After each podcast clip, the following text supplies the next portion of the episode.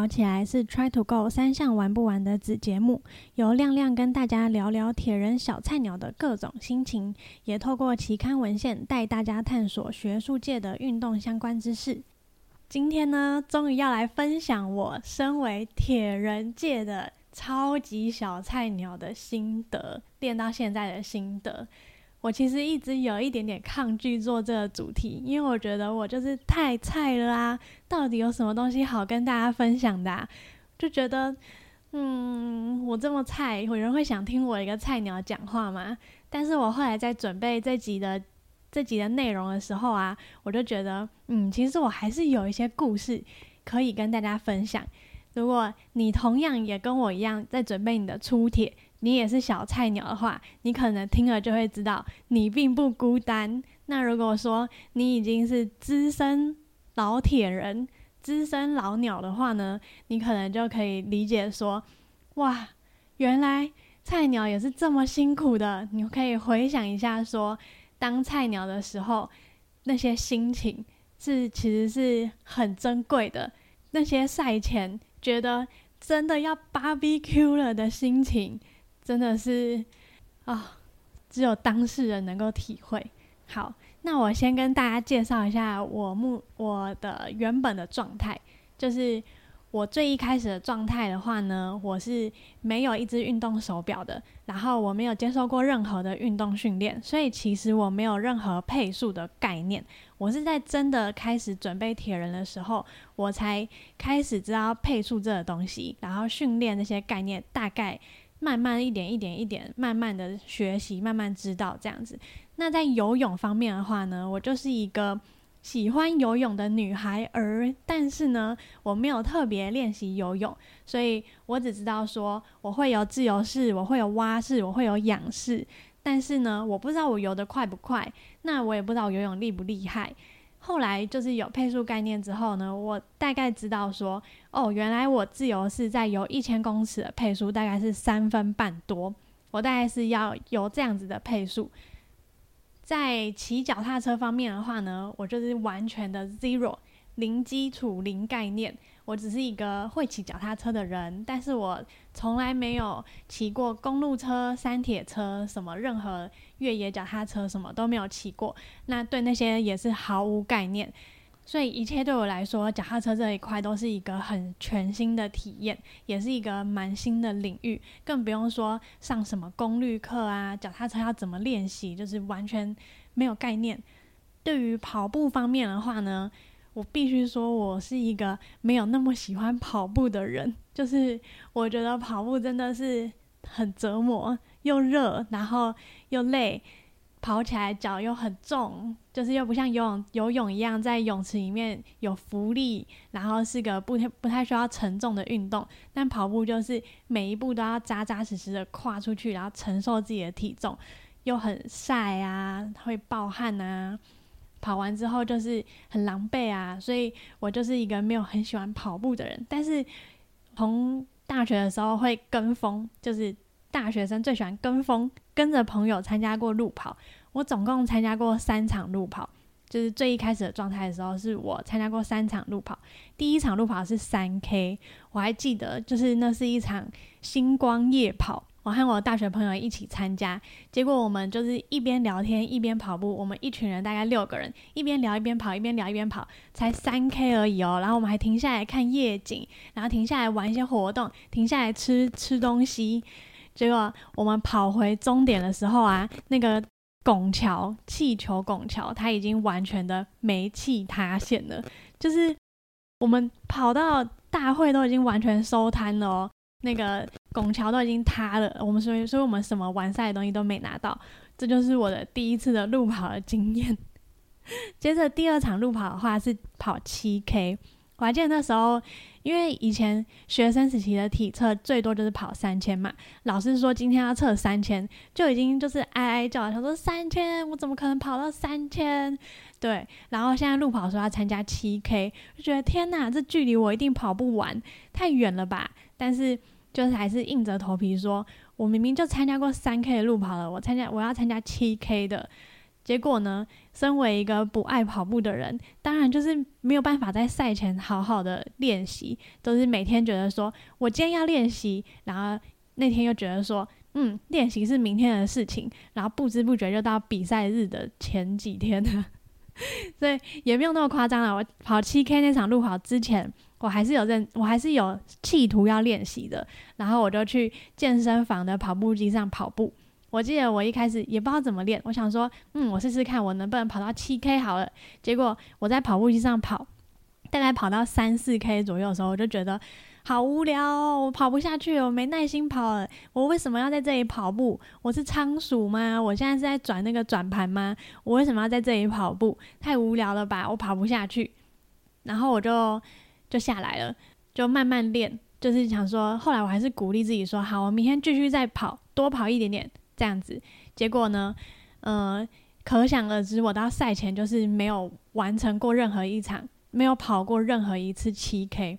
所以我那天我那次比赛就是在一个 BBQ 的状态下去比赛，比完赛之后，可想而知就是更讨厌跑步这件事情，就觉得太累了吧，跑步太累了吧，为什么要跑步？人为什么要跑步？我为什么要花钱来参加这个路跑活动？太累了吧，就只有这个感觉而已。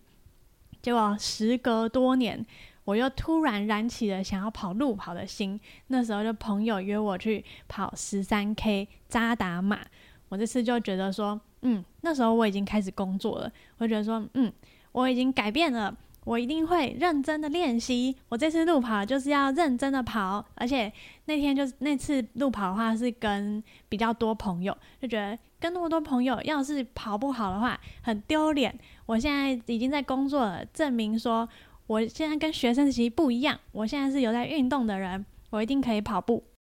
然后就认真练习十三 K，就慢慢跑。那时候同事就带着我跑，嗯，可能他今天就慢慢跑三 K，慢慢跑四 K，慢慢跑三 K 这样子，一个礼拜大概跑个两次。但我那时候也是非常不喜欢这件跑步的事情，我都会一直找各种借口，例如说同事说：“哎，今天不是说好要跑步吗？”我就会说：“啊，忘记了，我没带跑鞋，可能没办法跑。”或者是说：“哎，今天说好要跑步。”我说：“啊。”哎，那个什么，我哥他忘记带钥匙，我现在回家帮他开门。然后反正我就是找了各种借口，不想练习就是不想练习。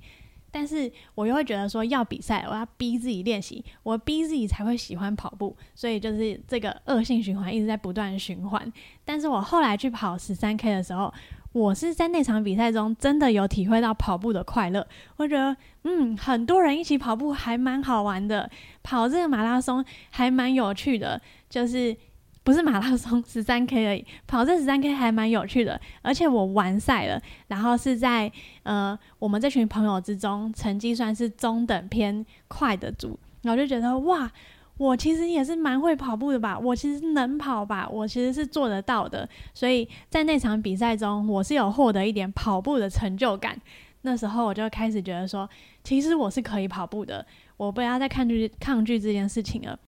你看，我没什么练习，我也是有练习，但是我还是可以。我在跟同同才比较之下，算是还可以吧，还不错吧的感觉。所以那次之后，有让我对于跑步这件事情，对它增加了那么一点点的喜欢。但是想当然，我比完赛之后，我就没再跑过步了。一直到后来，就是大概在两年前，我去爬嘉明湖，然后那是我人生中的第一座百越。那时候要去之前呢，就是所有人都跟我说，你要去。爬百越，你确定你可以吗？你这个体力状况你可以吗？因为我就是属于一个比较瘦小的女生，那我平常也就是没有什么，两年前也没什么在做特定的运动，没有什么固定的运动习惯。但是我就是很想要爬百越这件事情，然后我就买了装备，准备要去跨出我的第一步。那时候爬百越到嘉明湖的登顶的时候，老天爷给我们一个很棒的天气，就是给我们一个黄金大草原。然后我在山顶上，我是非常的感动的，因为我是从界貌石上加冕湖，就是有走过的话就会知道那条路线比传统路线来的难很多。其实那条路线现在已经是算是 B 级百越的路线，所以就是它全程都背重装搭帐篷，它没有地方可以让你放重装变成轻装去攻顶，所以。那时候上去啊，其实算是经历了一番辛苦，然后到登顶。登顶之后，我是非常的激动，然后觉得很感动。那就觉得说，哇，原来我做得到，就其实没有那么难。你只要跨出你的第一步，任何事情你想做的事情，你一定可以做到，不会那么困难的。在这个百月对我来说非常重要。就两年前这个第一座百月啊。给了我非常大的自信，就是我觉得说，其实我想要做的事情应该是做得到的，没有那么难。就是不要自己把事情设限的很难，然后就没有不敢跨出第一步。所以在二零二零年那一年爬这个百月，对我来说是在我的体能上面给我增加了非常大的一个自信。那再来就是到隔一年，二零二一年四月。那时候就去接力了普悠马的一三，我去接力游泳。那时候啊，就是我开始入这个铁人坑的一个契机。我在接力之后啊，我内心就也非常激动，我就觉得说，哇，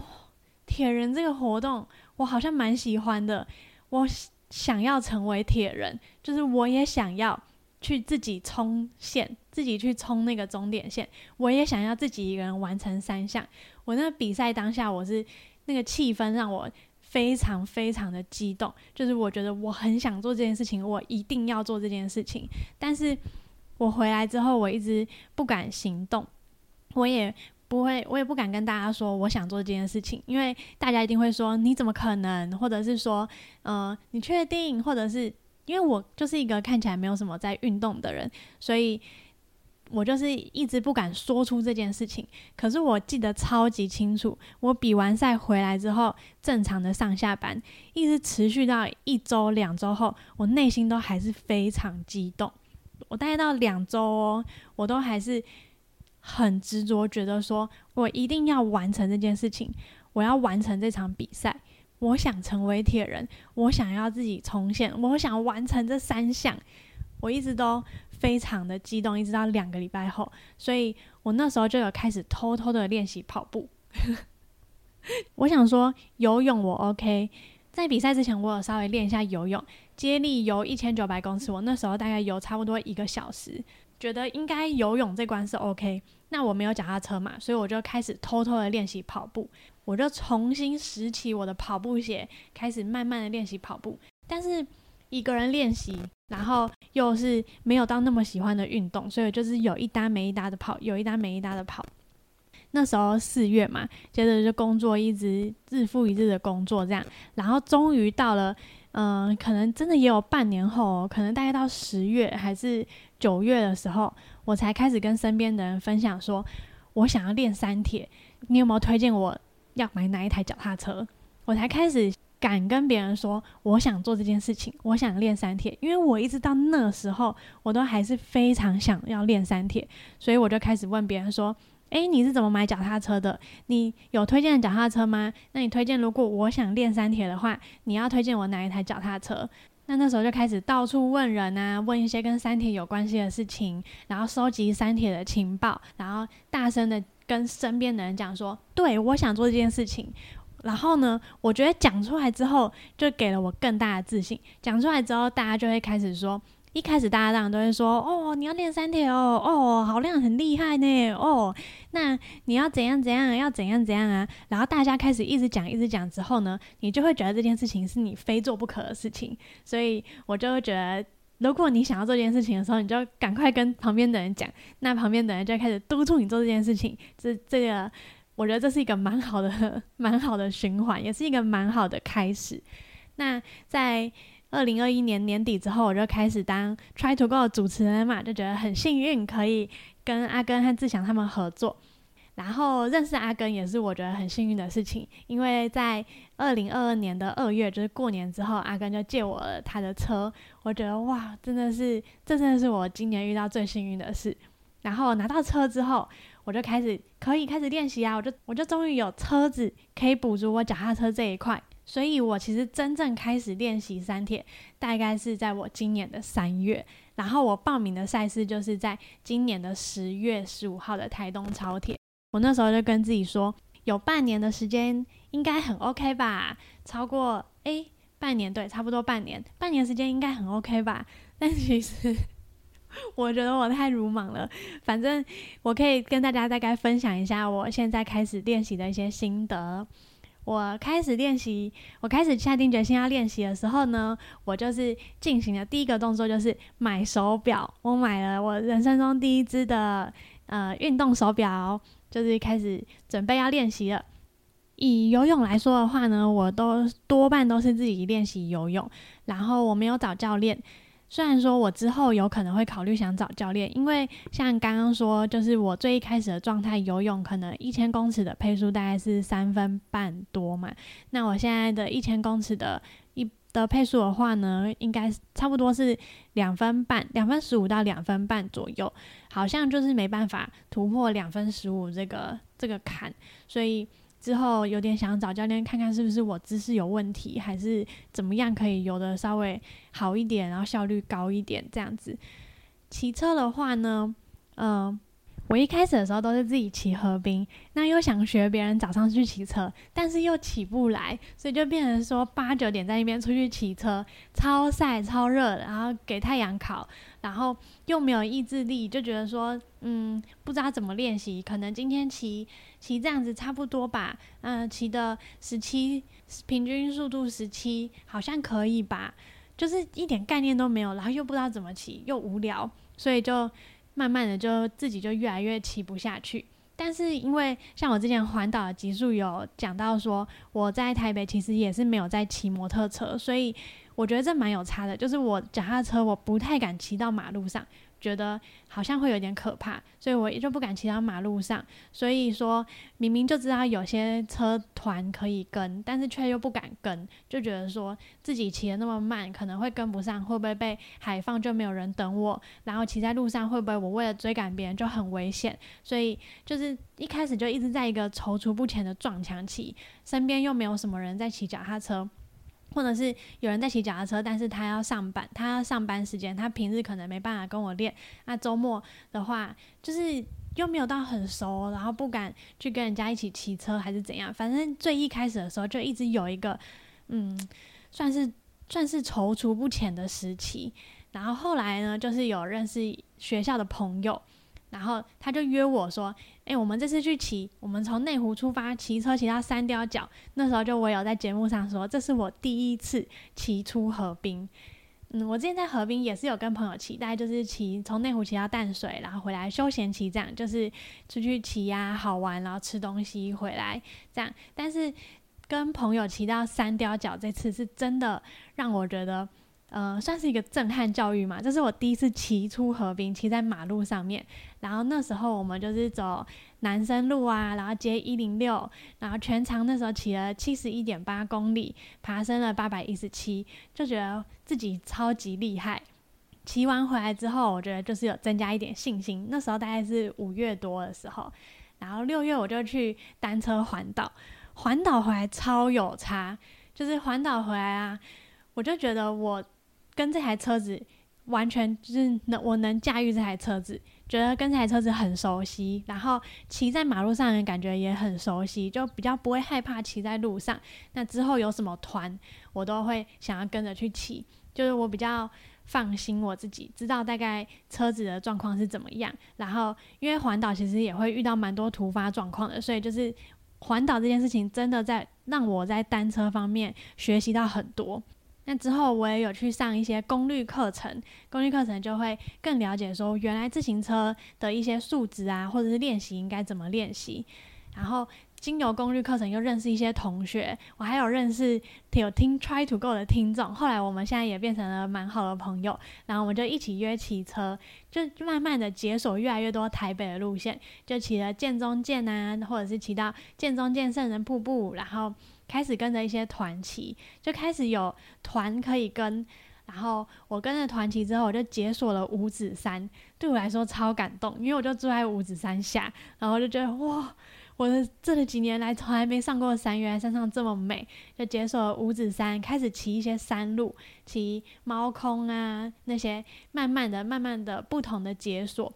慢慢最近还有解锁到不厌亭乌来，就是开始解锁一天，开始解锁一些就是。直接一次就骑百 K，然后爬升破千的路线，就现在就觉得骑车是件很好玩的事情。就如果大家有想要骑车的话，也欢迎问我要不要骑车，因为现在目前只要有人问我，我就会说好，我要骑车。就是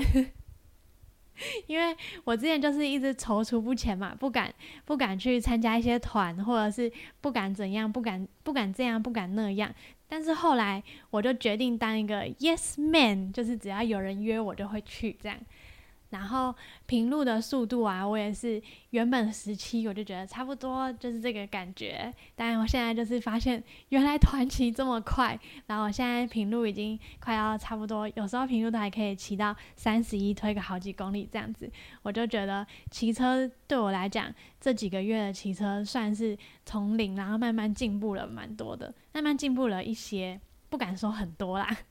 然后就是是很开心的在进步。在跑步的话呢，跑步我开始认真练跑的时候啊，我有一次我特别到了台北田径场去跑步，然后我那一天呢，感受到超级多爱跑步的人，就发现其实你的同温层很大，就是很多人在跑步，然后他们感觉就是很爱跑步，那那里也有很多跑团，我就像就是刘姥姥逛大观园这样子。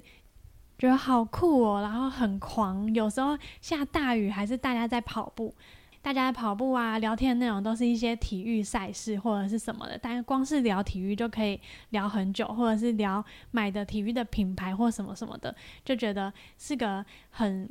很热血的感觉。然后在我今年三月的时候呢，就开始跟着学校的田径社在练习，那时候就开始一个月的跑量。可能突然从原本可能一个月都只要跑十公里，很少，然后跑量开始破四十这样子。那我三月就是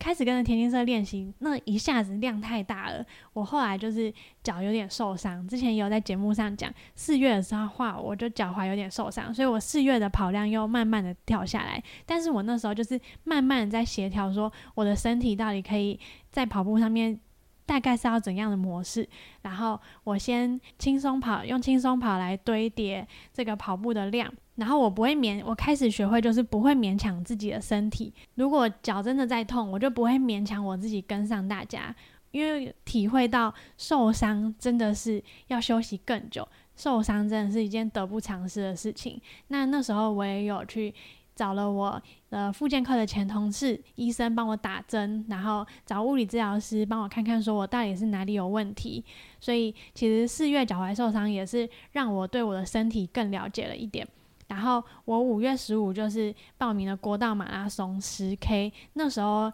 是学校的呃教练说，你就当做一个你从三月开始练习的成果验收。那所以那一场国道马拉松是我真的有在认真在意成绩的一场路跑比赛。那他教练的时候是，他希望我能够就是维持我的配速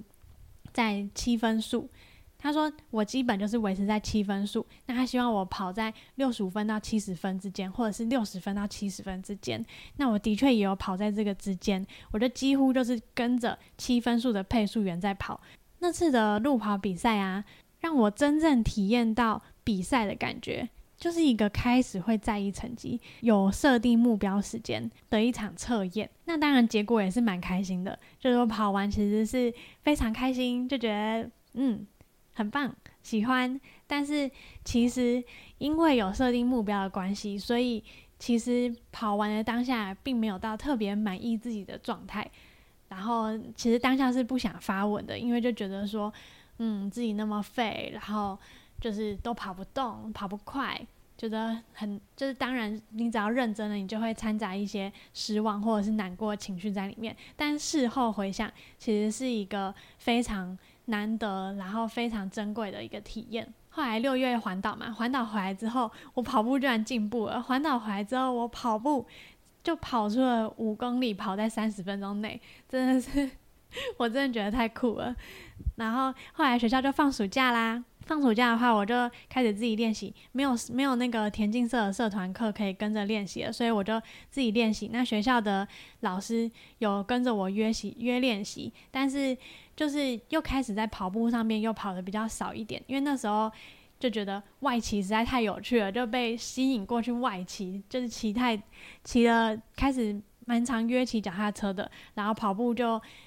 那时候还很难抓一个平衡，虽然现在我也觉得我有点难抓平衡。最近开学了，开学之后又恢复了田径社的社课，我发现我终于可以跟得上某些人的脚步了。我一开始在第一次去参加田径社，应该说我前几次参加田径社的时候，我几乎都是跟不上的，我就是完全落后小队，然后自己一个人在那边 苦苦追赶，都跟不上。但是现在开学的这几次，我发现我是可以跟上的，所以。我就觉得蛮开心的，虽然我是跟在比较慢速的集团，但是我还是觉得这对我来说是一个蛮大的进步。我觉得在我的心情上面是还蛮开心的。在这之间呢，在我准备就是做这些活动之间，我觉得心情上就是有低落，也有开心，有成就感，也有对自己失望的成分。那我在这之间呢，我看了两部动漫，一个是《标速宅男》，一个是《强风吹拂》。我觉得这两部动漫真的是很支持了我一些低潮的时刻，觉得很热血。所以我推荐，如果说大家练习不下去的话呢，可以去看这两部动漫。超推，尤其是强风吹拂，让我对于我原本不喜欢跑步这个活动，可是因为里面男主角都太帅了，所以就是会开始比较喜欢跑步。那我前面有说，就是我后来啊，就是会当试图当一个 yes man，就是只要有人约我，我就会去。大家开始问我说要不要骑哪里哪里，我就会说好。然后要不要一起去跑什么路跑，我就会说好。然后要不要一起练习什么什么，我就会说好，我就当一个 yes man。但是这个呢，让我在我的时间分配上并没有分配的很好，我就开始面临到另外一个问题，就是我开始不小心让运动这块占了我生活中的一些时间，然后我工作上就是没有没有做得很好，我必须说。然后我就觉得我时间并没有分配的很好，那有些工作我就是会不小心一直拖着，一直拖着，因为我没有我没有意识到说，其实我运动回来，我的身体还是需要休息的，所以我有一阵子我身体无时无刻都很累，而且我有阵子就是大家约爬山，我就会说好，我要去爬山，好去跟我要跟。那我爬山团就跟了很多，但是我没有意识到说，其实这种爬百越的行程之后，是身体是需要大休息个一到两天的。那这些东西我都没有把它考虑进来，所以然后再再加上很多约起活动都是在清晨的时候，那我因为工作做不完，所以我还是会晚睡。那我晚睡，早上就起不来，或者是我早上真的起来了，因为为了不想失约，然后就真的起来了，然后我工作的时候就很累，所以我其实又有一段时间就是经历了一个低潮。那那个低潮的话，其实是我觉得我自己觉得我没有把我的时间分配好，然后我自己觉得我生活有点失衡了，所以我就自己陷入了一个低潮，然后自己一直阻挡自己前进，就怎么样都觉得好累哦，身体没办法负荷，心里也好累。这个时期我觉得是非常的，这时期我相信大家应该都有可能有遇到。我后来意识到说，其实如果你发现你的生活有一块你已经觉得你自己没在做好了，那你就应该不要再把其他块放的那么重。这时候可能是应该要停下来重新检视一下自己的时候了，稍微休息个一两天都是没关系的，就是不要对自己太严格了。稍微休息一两天，反而可以让你后面的好几周都表现的比较好，这是我自己的体会啦。虽然我现在还很菜，所以 没什么资格说什么体会，但是就是这是我自己的经验，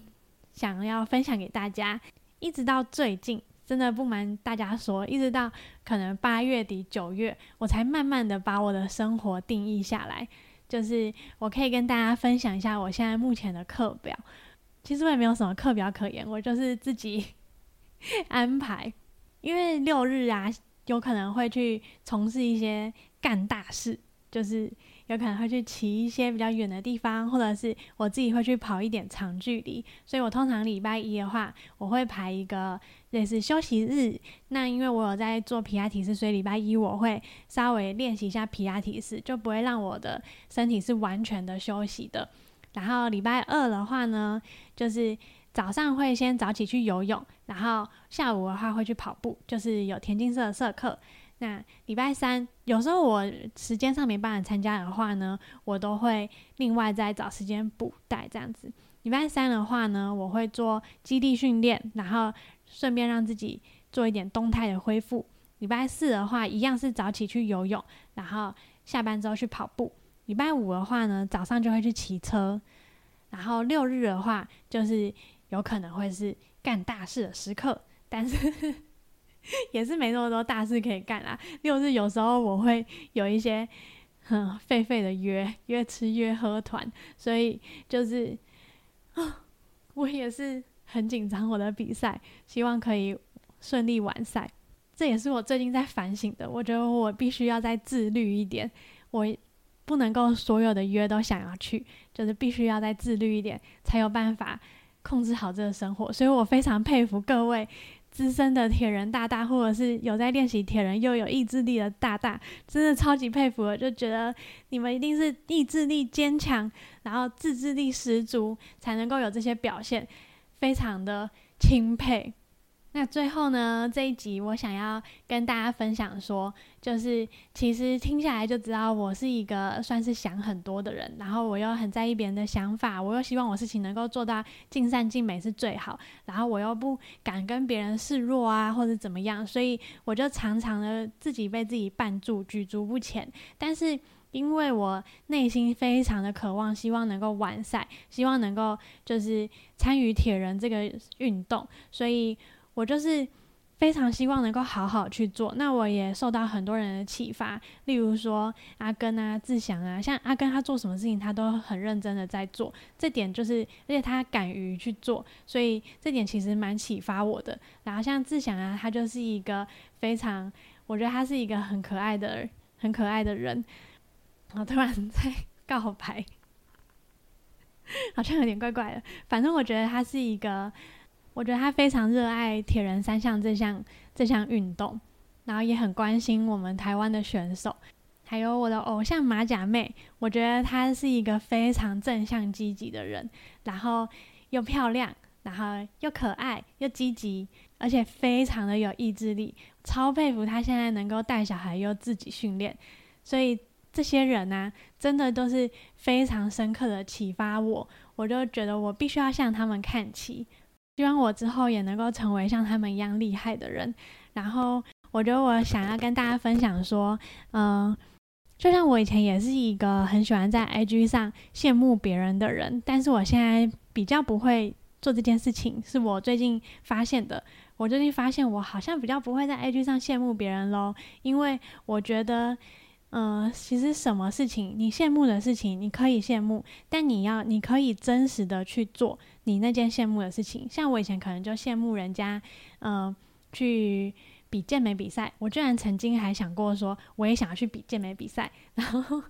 就是可能看到怎样人家去爬山，就觉得好羡慕；人家去滑雪就觉得好羡慕；人家去怎样怎样就觉得羡慕。但是其实你是。有能力，你可以选择，你可以真实的去做。我觉得可以真实的去体会，看看自己喜不喜欢。实际上做了不喜欢也没关系。就像爬山，我一开始就是先从爬小山，看看自己喜不喜欢，不用急着买装备。就是爬小山，真的去做了，喜欢再继续继续深深的